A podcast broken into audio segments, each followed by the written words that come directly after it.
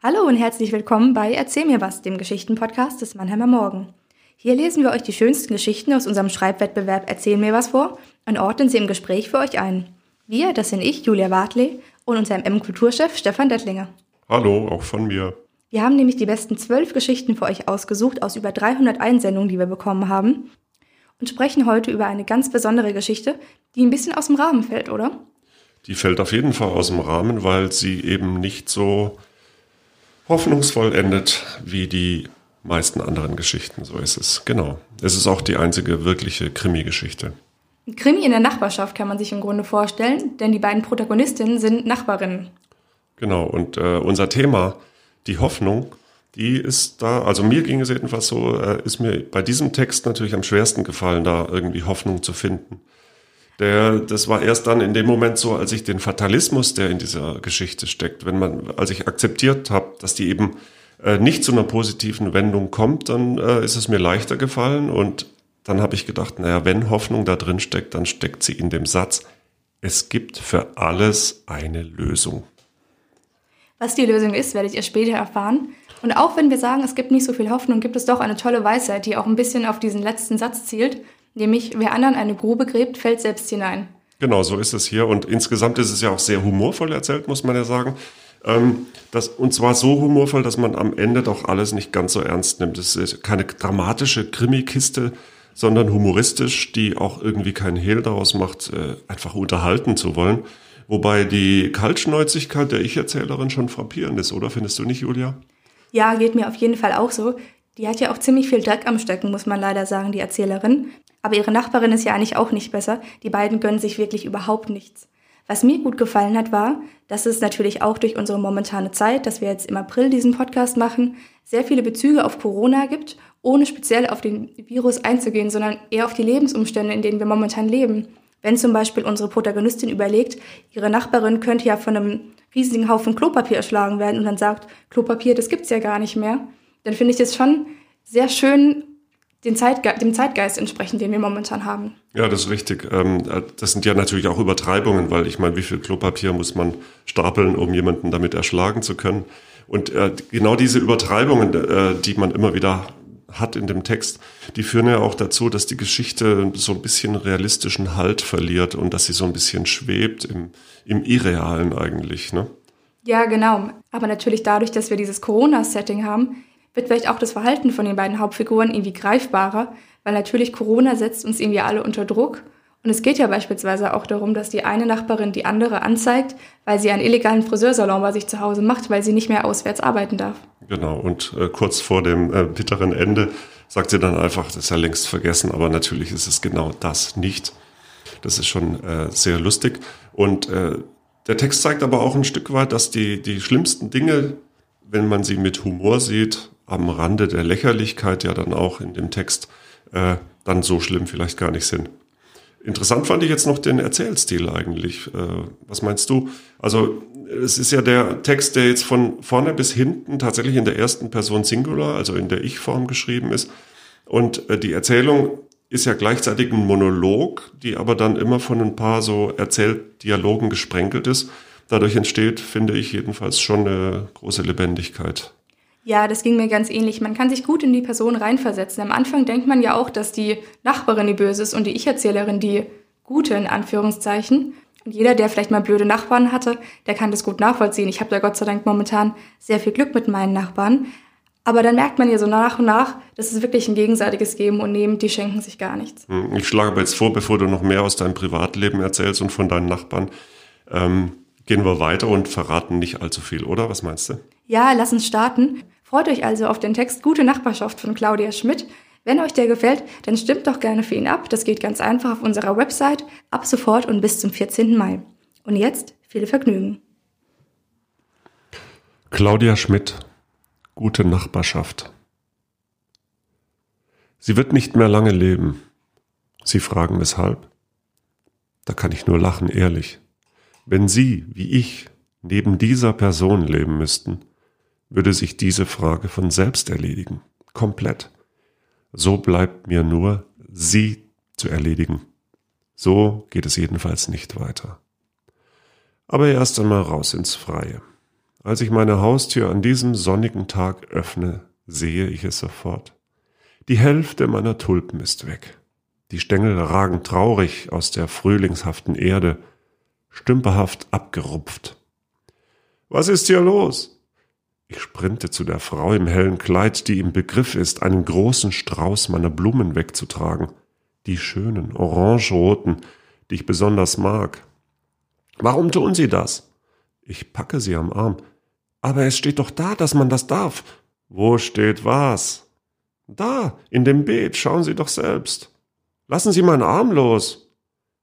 Sie hat recht. Da ist tatsächlich ein handgemaltes Schild, angenagelt auf einer schmalen Holzlatte.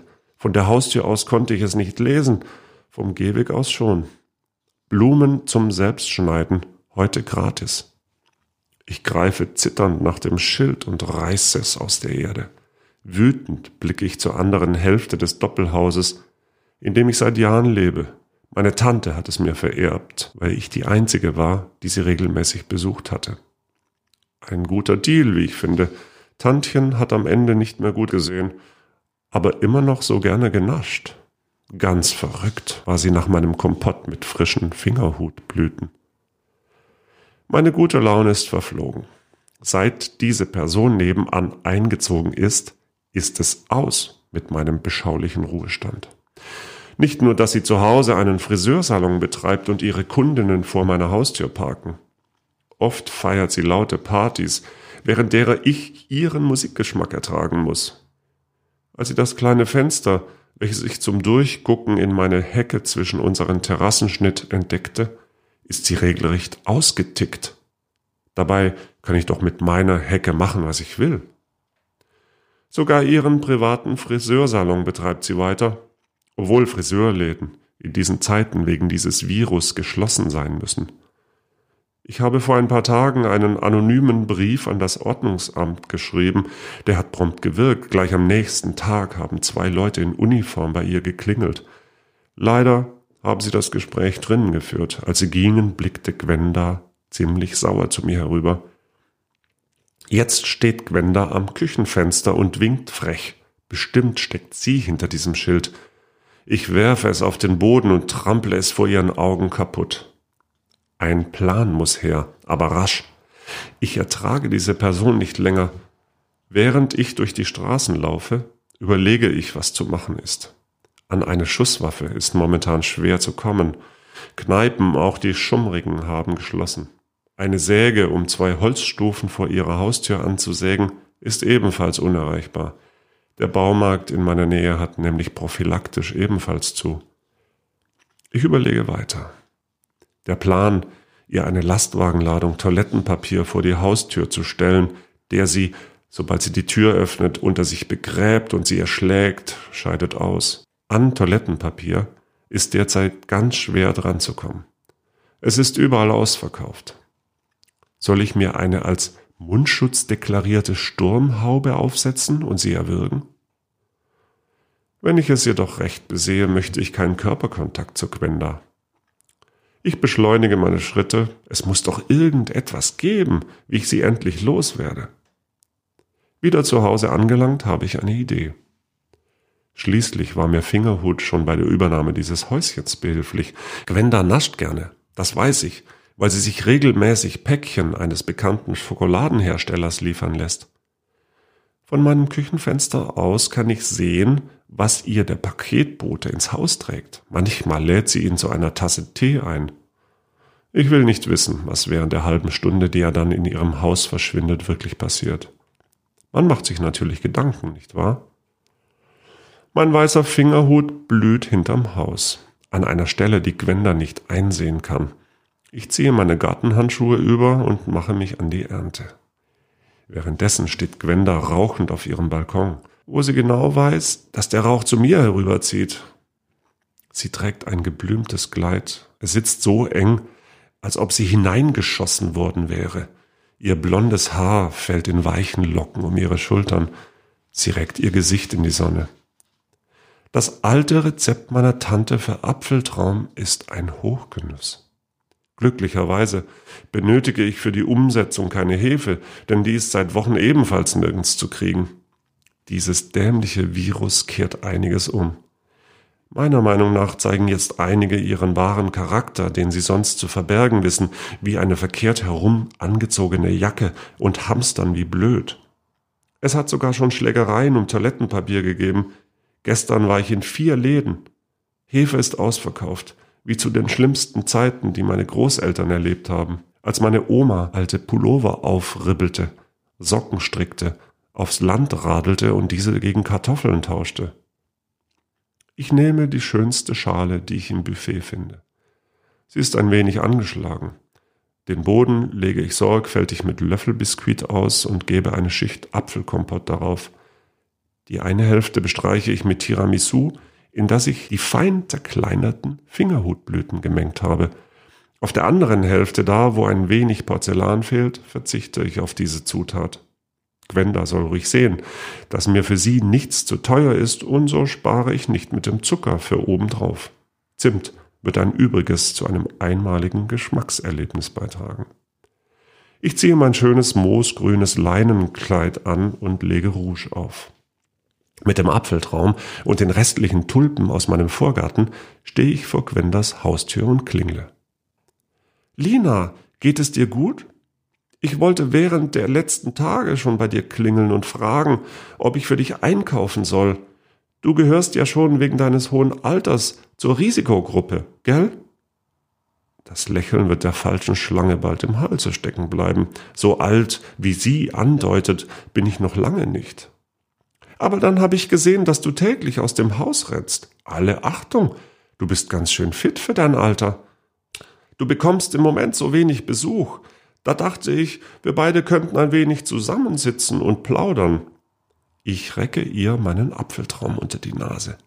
Ich habe was Leckeres zubereitet. Natürlich kann sie nicht widerstehen. Sie öffnet einladend ihre Tür. Komm rein, Lina, geh schon mal auf die Terrasse durch. Ich komm gleich. Kurz darauf balanciert sie ein Tablett mit zwei Tellern, Gabeln und zwei gefüllten Gläsern. Diesen Wein habe ich für besondere Anlässe aufbewahrt. Lina, auf uns beide. Sie prostet mir zu. Der Wein leuchtet rubinrot in der späten Nachmittagssonne. Mich kneift das schlechte Gewissen. Das ist sehr freundlich von dir, den mit mir zu teilen. Nie hätte ich mir vorstellen können, wie einfach es sein kann, sie nett anzulächeln. Ich nehme einen großen Schluck von dem Wein. Nun, ja, eine tolle Hausfrau ist die nicht. Den Wein hätte sie besser nach dem Öffnen der Flasche dekantiert, aber ich will nicht gleich wieder überkritisch sein. Sie versteht es eben nicht besser. Nachbarinnen halten doch zusammen, nicht wahr?